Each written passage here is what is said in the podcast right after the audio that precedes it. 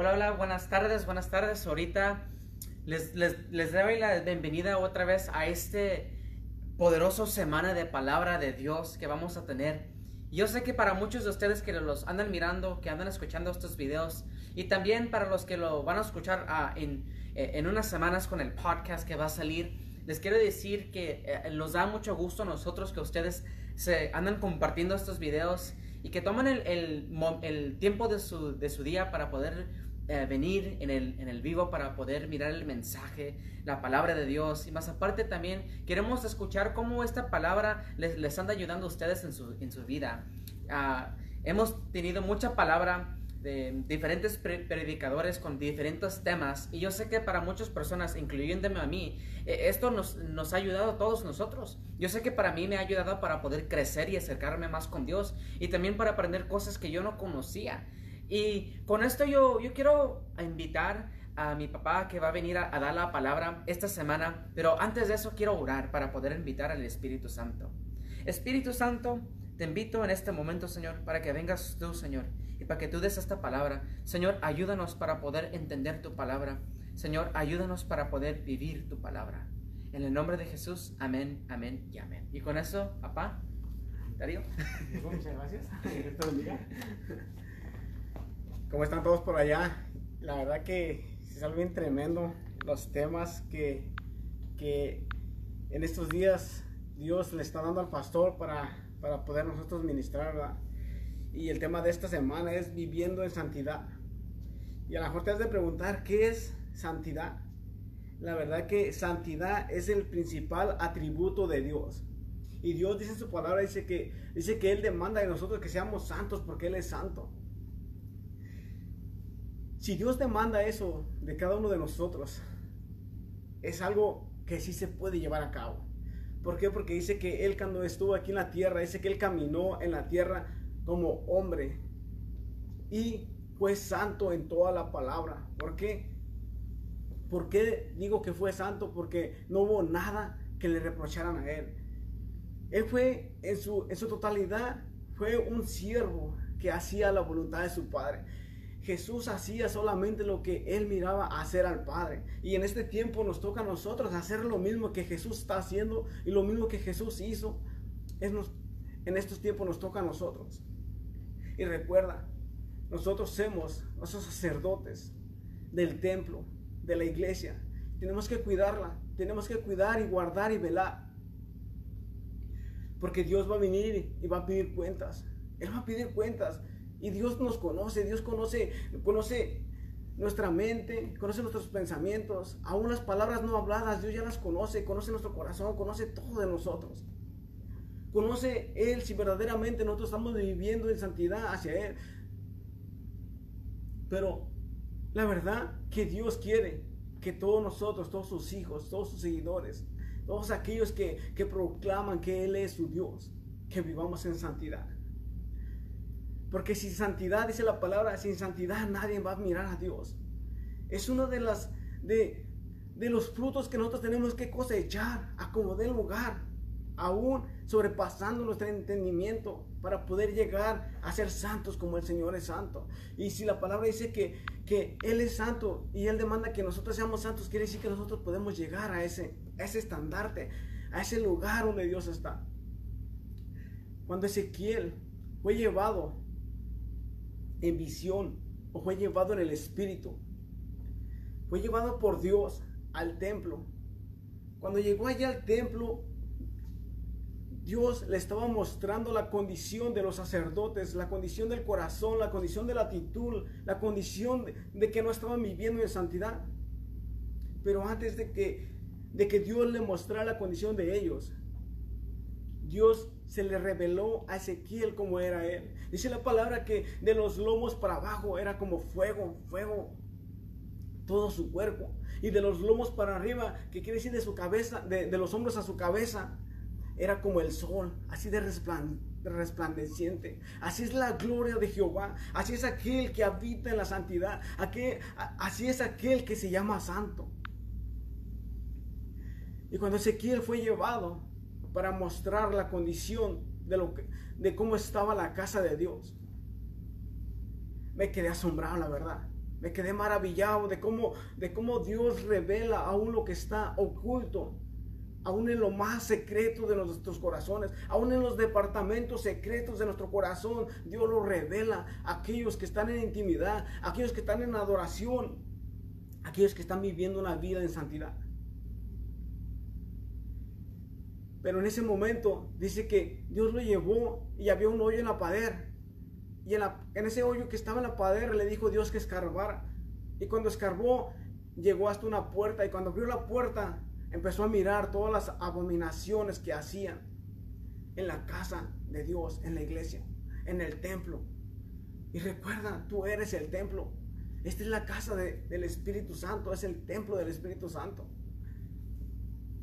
Y cuando empezó a mirar todas las cosas que hacían en lo, en lo oculto, en lo secreto, estaba yo maravillado, estaba asombrado de cómo, de cómo estaban estas personas así y a la vez apenado.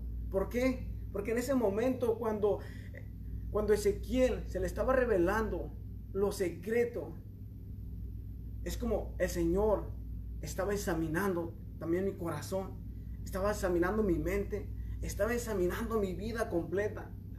Y en ese momento, la verdad, que yo le dije al Señor, ¿qué puedo esconder de ti, Dios? ¿Qué puedo esconder de ti? ¿Puedo esconder mis pensamientos de ti? No, es imposible esconder los pensamientos. ¿Puedo esconder las intenciones de mi corazón? Tampoco. ¿Por qué? Porque es imposible. Dice que el corazón del hombre está desnudo delante de la presencia de Él. No hay nada que podamos esconder. No hay nada que podamos apartar para que, para que el Señor no sepa de nosotros. Cuando estamos en la iglesia, y que estamos diciendo que estamos viviendo una vida santa, una vida agradable a Dios y que no es, que no es cierto. La verdad que Dios es paciente, es misericordioso hacia con nosotros. La verdad que muchas veces hemos estado aquí parados simplemente por gracia, por la misericordia y por el amor de Dios. Pero Ezequiel fue llevado no nomás a una parte del, templo, sino fue llevado aún hasta las recámaras más secretas fue llevado en, visión, fue llevado por Dios a la casa de Dios para que observara, para que mirara la condición en la cual se encontraba la casa de Dios. En ese momento, él miró.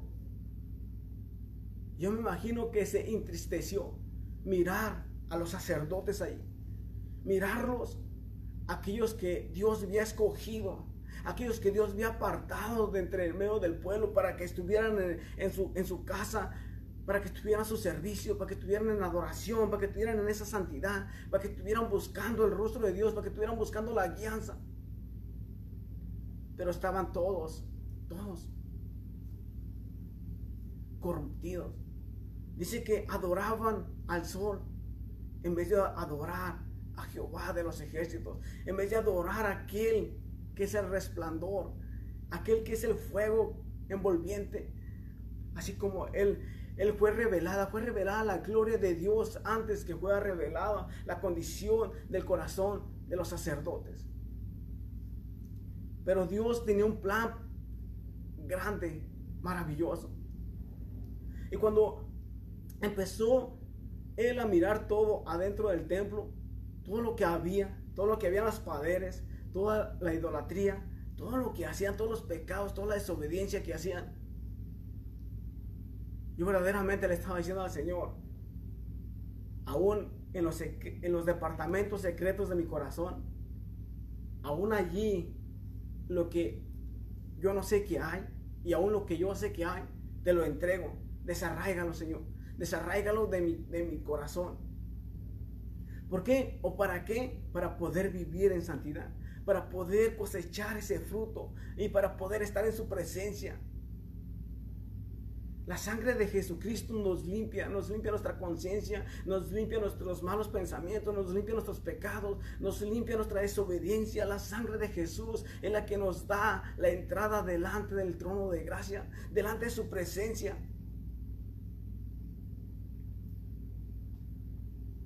Sin la sangre sin su Espíritu Santo, nada hacemos. Estos templos están vacíos. Sin su Espíritu Santo este templo está vacío. Y la verdad que por mucho tiempo, por mucho tiempo este templo había estado vacío. Yo pensaba que estaba ocupado por él. Yo pensaba que estaba bien ocupado por él. Pero la verdad que cuando se te es revelada la palabra de Dios, tú te das cuenta, automáticamente te das cuenta en todas las fallas que hay en tu templo, todas las fallas que hay como, como sacerdote. Y en ese momento simplemente vas delante de la presencia de aquel que es santo, de aquel que te demanda que seas santo tú también.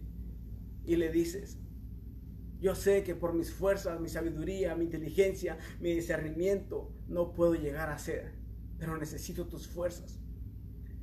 Necesito que sea tu sangre cubriéndome y que sea tu Espíritu Santo guiándome, instruyéndome y capacitándome para llevar a cabo tu plan. Pero cuando siguieron mirando dentro del templo, en espíritu, porque dice que fue llevado en espíritu. Cuando estaban mirando todo allí, todo, todo lo que estaba pasando, todo lo que estaban haciendo, toda la desobediencia, toda la deshonra, donde prácticamente le, daban, le, dieron la espalda a los sacerdotes a Dios. Aquel que los había librado, aquel que los había rescatado, aquel que los había restaurado, aquel que los había escogido, aquel que los había apartado, aquel que los había protegido, le dieron la espalda. Y muchas veces te pones a pensar, si yo hubiera estado en aquellos tiempos, yo no le hubiera dado la espalda a Dios. Pero en estos tiempos aún le damos la espalda a Dios aún en nuestros pensamientos, en, la actitud de nuestro corazón, muchas veces le damos la espalda a Dios.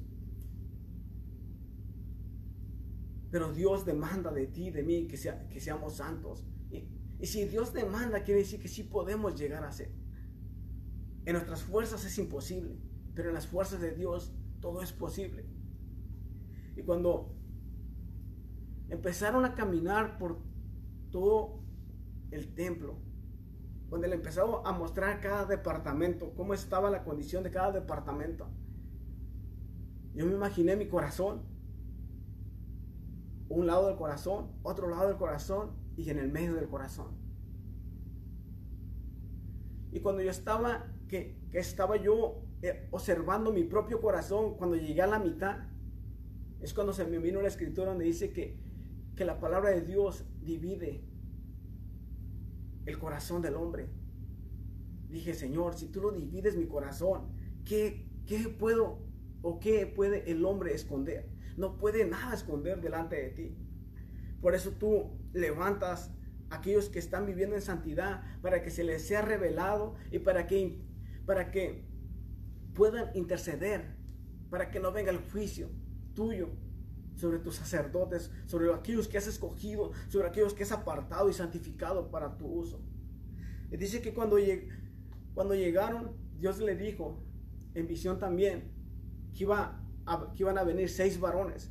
Y esos seis varones iban a traer en sus manos instrumentos para traer juicio sobre aquellos que estaban viviendo en desobediencia, sobre aquellos que tenían otros dioses o aquellos que estaban prácticamente que se habían alejado de Dios, por aquellos que le habían, habían dado la espalda a Dios. dice que uno de ellos, uno de esos varones, traía ropas de lino fino. Y dice que traía un cinto y en el cinto traía un tintero. Y Dios le dijo a, ese, a ese varón, Ve y ponle marca a aquellos que verdaderamente están clamando, aquellos que están gimiendo, aquellos que están verdaderamente viviendo en santidad. Ponle una marca a ellos porque en ellos no va a venir la destrucción. Y aún les dio orden y les dijo, hey, cuando los mires ellos, ni que les acerques.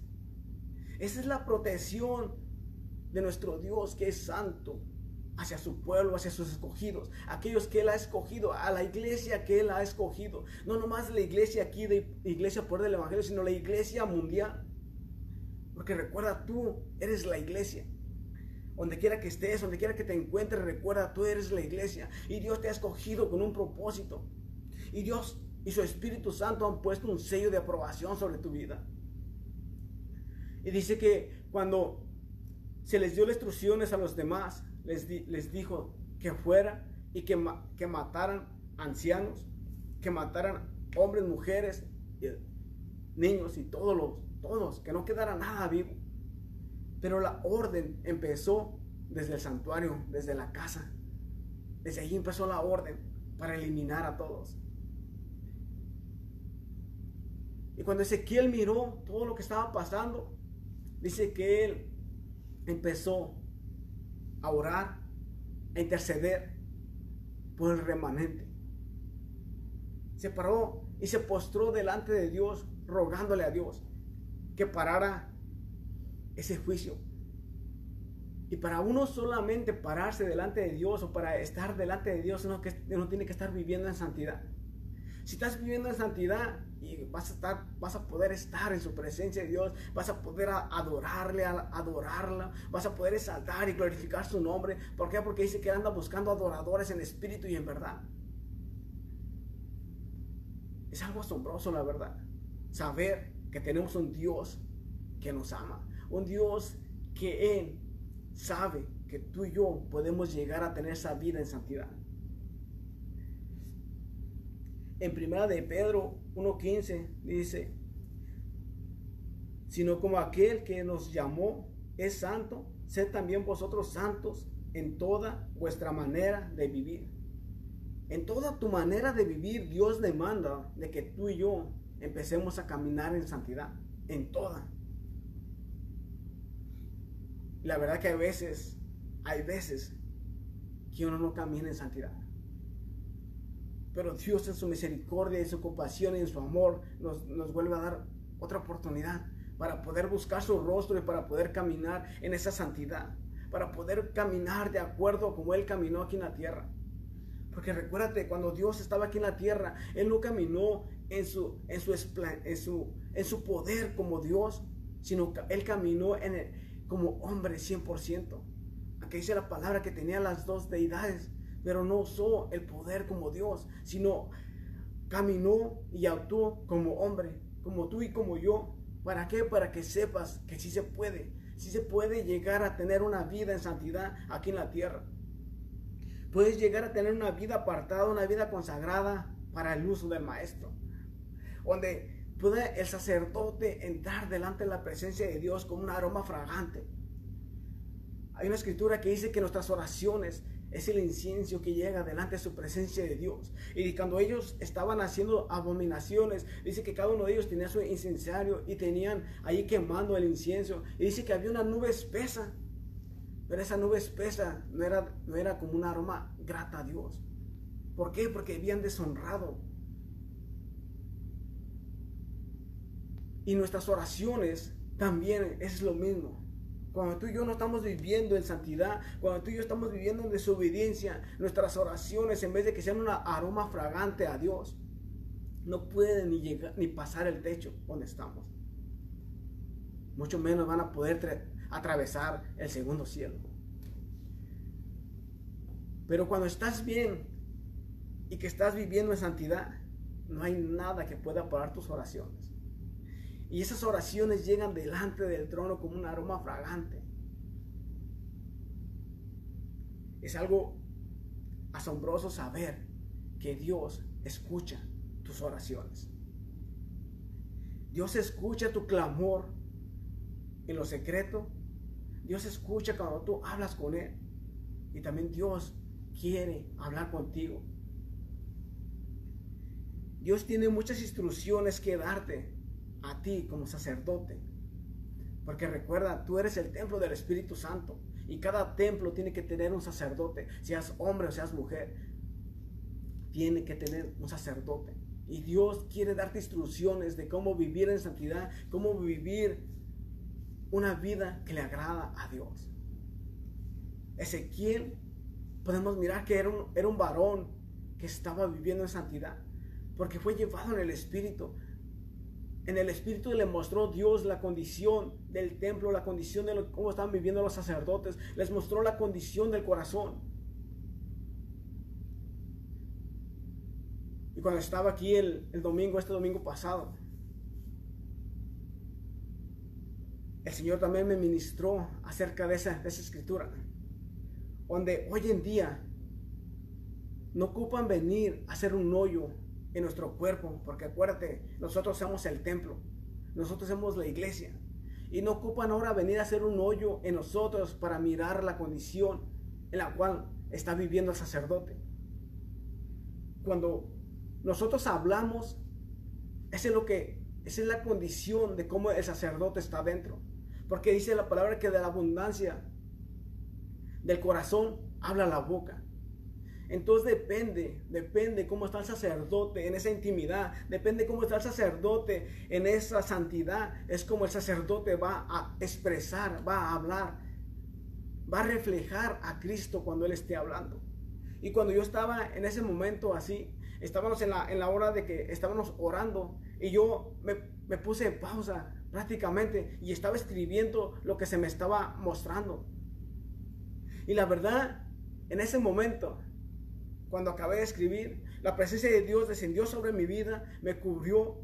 Era una presencia tan fuerte, tan fuerte, que la verdad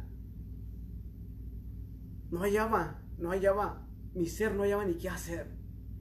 Mi espíritu estaba avivado, estaba en fuego,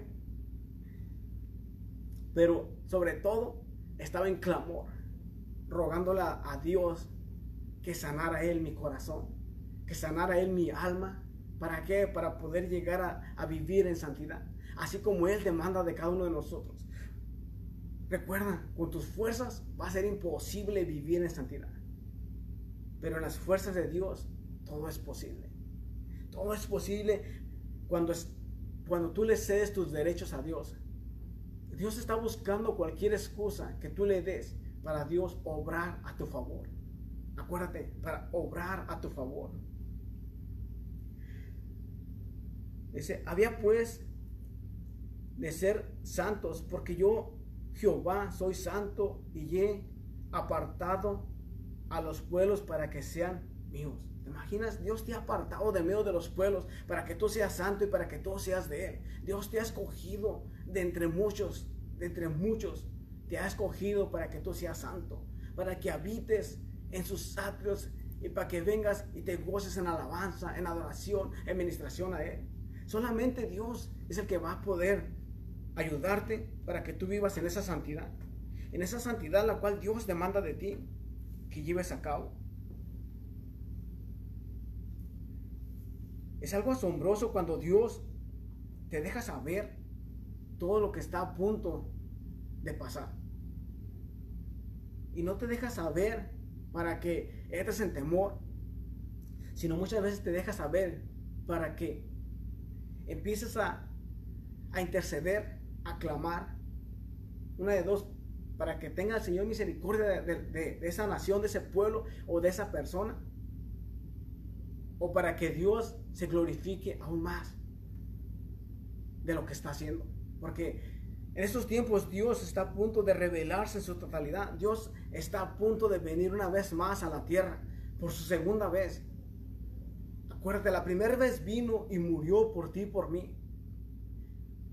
El varón que fue santo, que caminó en esa santidad, el varón que caminó en esa integridad aquí en la tierra, murió por tus pecados y por los míos. No murió por su desobediencia, no murió por sus pecados, murió por tu desobediencia, por mi desobediencia y por nuestros pecados.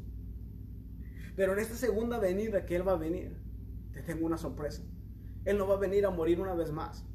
¿Sabes por qué Él no va a venir a morir una vez más? Porque Él ya murió. Él solamente había un sacrificio y ese sacrificio ya se llevó a cabo. Pero esta segunda vez Él va a venir a levantar su iglesia. Esa iglesia gloriosa, esa iglesia que está viviendo en santidad, esa iglesia que se ha apartado, esa iglesia que ha declarado que Jehová es su Señor.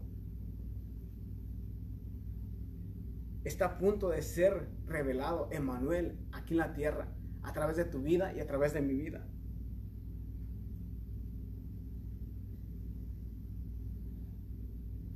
Cuando vives en esa intimidad con Dios, en esa santidad, déjame decirte que aún ni las paderes te van a poder detener. Vas a poder atravesar las paderes, así como lo hizo Jesús. Y si vas a poder atravesar las paderes, ¿tú crees que hay algo que se esconda, hay algo que no se ha revelado. No, ¿por qué? Porque Dios lo conoce todo y Dios está a punto de revelar todo. Hay muchas profecías que fueron selladas para este tiempo. Hay muchas profecías. Y estamos en los tiempos donde ya son tiempos de que sean reveladas. ¿Para qué? Para nuestro beneficio, para la ayuda de nosotros. Pero si no estamos viviendo en esa santidad, ¿cómo se nos va a ser revelada? No, es imposible que sean reveladas. ¿Verdad?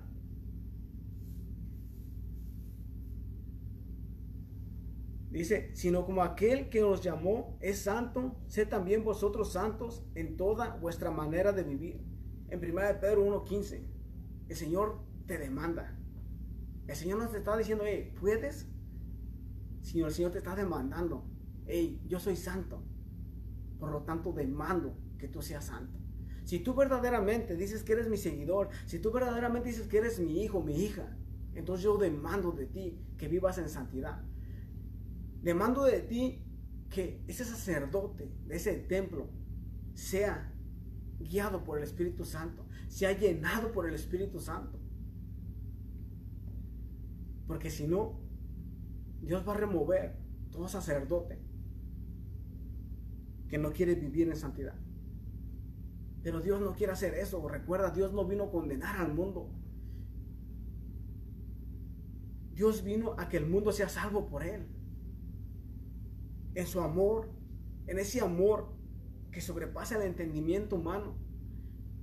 Él vino y te deja saber, yo no vengo a traer juicio sobre tu vida.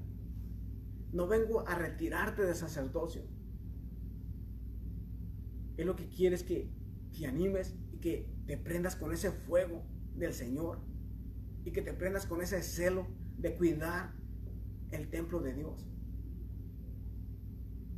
Pero si no lo haces y quieres vivir en desobediencia, el juicio de Dios ya está, ya está listo. Así como mandó esos seis varones para destruir todo sacerdote que no se arrepintió, todo sacerdote que, que vivía en desobediencia, así el juicio está ahorita. Pero depende de ti cambiar ese juicio. Depende de ti si tú le dices al Señor, Señor, yo te permito que tú entres a mi vida y que sea tu santidad limpiándome, que sea tu presencia guiándome, instruyéndome y capacitándome. Y verás el cambio que Dios va a hacer sobre tu vida. Hasta el día de hoy se habla de Ezequiel, se habla de todo lo que se le fue revelado, se habla de las visiones que él tuvo, se habla de cómo Dios se le reveló a él. Él dice que de, los hombros para abajo, él miraba a Dios envuelto en una llama de fuego y de los hombros para arriba hacia su cabeza era, se reflejaba igual o más que el sol. Así de, fuerte estaba el reflejo del rostro de Dios. Así es como Él expresa la gloria de Dios, o como se le fue revelada a Él la gloria de Dios. Y la verdad que en estos tiempos Dios está a punto de hacer cosas maravillosas. ¿Por qué? Porque son los tiempos finales.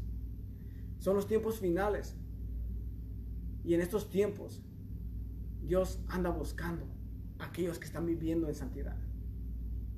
Como te dije al principio, vivir en santidad en nuestras fuerzas es imposible, pero vivir en las fuerzas de Dios todo es posible.